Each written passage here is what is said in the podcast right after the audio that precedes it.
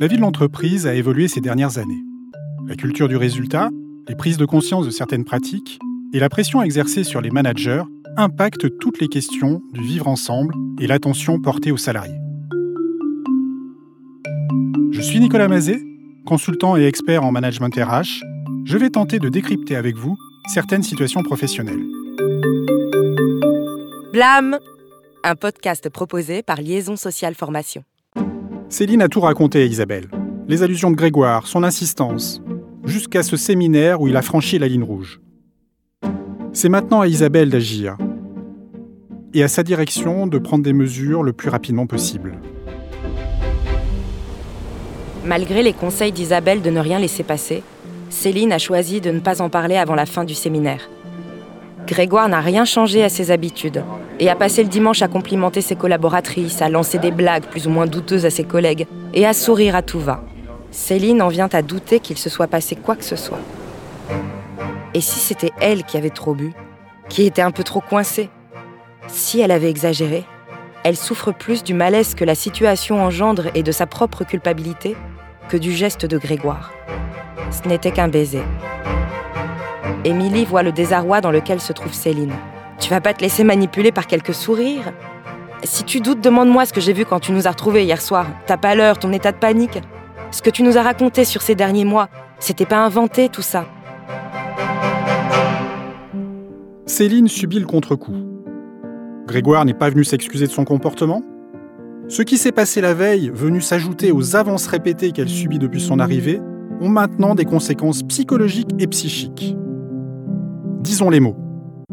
Céline est une victime, et une victime qui se sent coupable, et va même jusqu'à minimiser le comportement de son agresseur. Heureusement, elle n'est pas seule.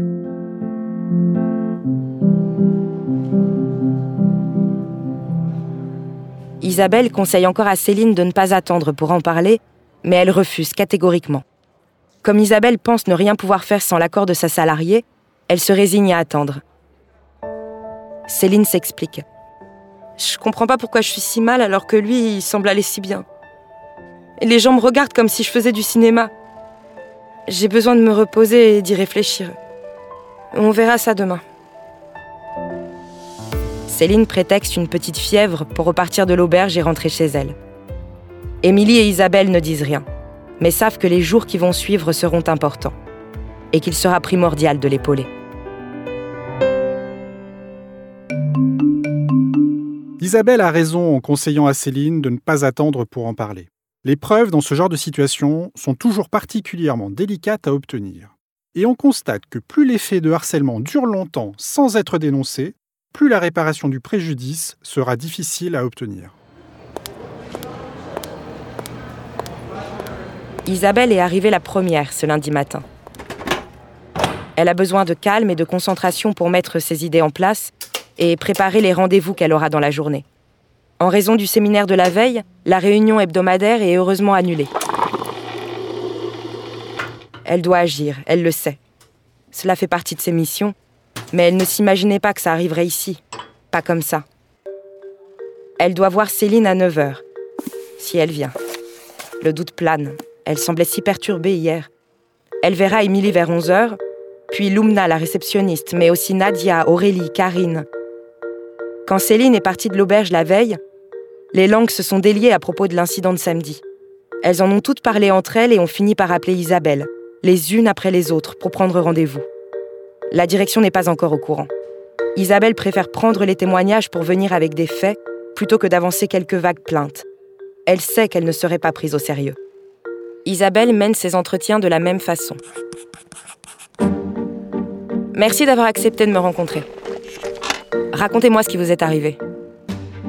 Soyez la plus précise possible sur les gestes, les paroles. Comment avez-vous réagi? Y avait-il des témoins? Avez-vous des écrits, des emails ou des SMS qui pourraient confirmer les faits? Souhaitez-vous garder l'anonymat? Isabelle se met donc à enquêter, et sans tarder, ce qui est tout à son honneur. Et oui, elle est face à un enjeu déterminant. Obtenir des éléments factuels, mais aussi des ressentis, pour que la direction prenne conscience des pratiques et comportements de certains dans l'entreprise. Libérer la parole pour collecter des faits. Nous verrons bien si elle y arrive. car c'est toujours la difficulté dans ces situations d'agissement sexiste et de harcèlement sexuel. Isabelle écoute et note scrupuleusement ce qu'on lui raconte. Elle lui livre des réflexions, des propositions directes ou indirectes, quelques gestes déplacés, de Grégoire pour la majorité des cas, mais aussi de Julien, Stéphane ou Yves. L'émotion est importante pour chacune, les souvenirs sont souvent brouillés. Certains pourraient sembler anodins, d'autres ne le sont pas. Isabelle demande des dates, des contextes. Elle s'attache à recueillir les mots, les situations perturbantes. Elle réussit à récupérer quelques témoignages écrits. Toutes ne sont pas encore prêtes. Mais ça viendra. Isabelle va pouvoir en parler à sa direction et en informer les membres du CSE pour voir s'il faut organiser une réunion extraordinaire.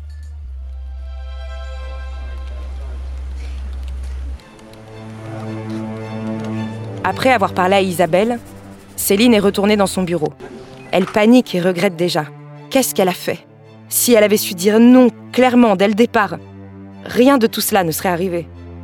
Grégoire est forcément informé, mais il continue à faire comme si de rien n'était. La seule différence avec les autres jours, c'est que ce matin, il n'est pas passé la voir. Il ne lui a adressé ni une parole, ni un geste, ni le moindre regard. D'ailleurs, personne ne lui a parlé aujourd'hui.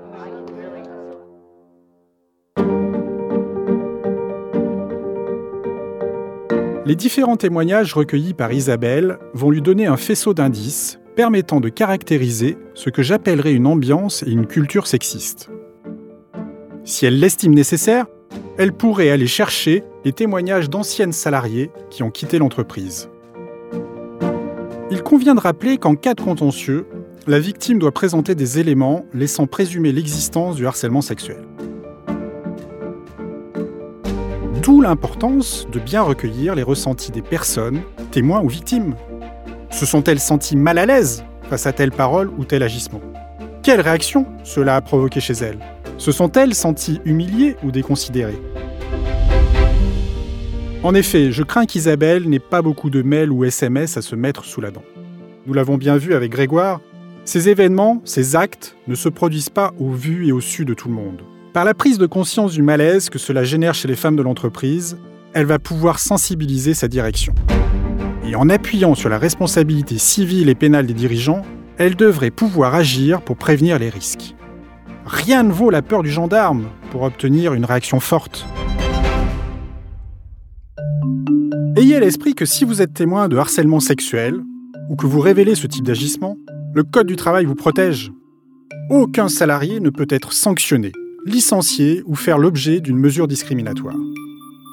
Isabelle va donc devoir être vigilante pour éviter que Céline soit prise en grippe par le reste de l'équipe, ou même que Grégoire adopte un comportement discriminant vis-à-vis d'elle. Pour éviter d'en arriver là, j'espère qu'Isabelle pourra continuer à agir vite, et surtout entendre la version de Grégoire dans les meilleurs délais.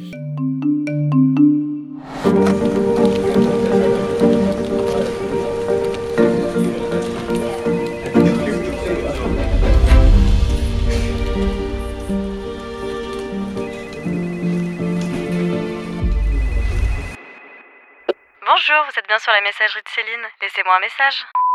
Bonjour madame, secrétariat du docteur Thébault. Je vous appelle pour vous signaler qu'un créneau s'est libéré jeudi à 18h15. Rappelez le cabinet si ça vous convient. Ce podcast vous a été présenté par Liaison Sociale Formation. Retrouvez nos solutions RH sur wk-formation.fr.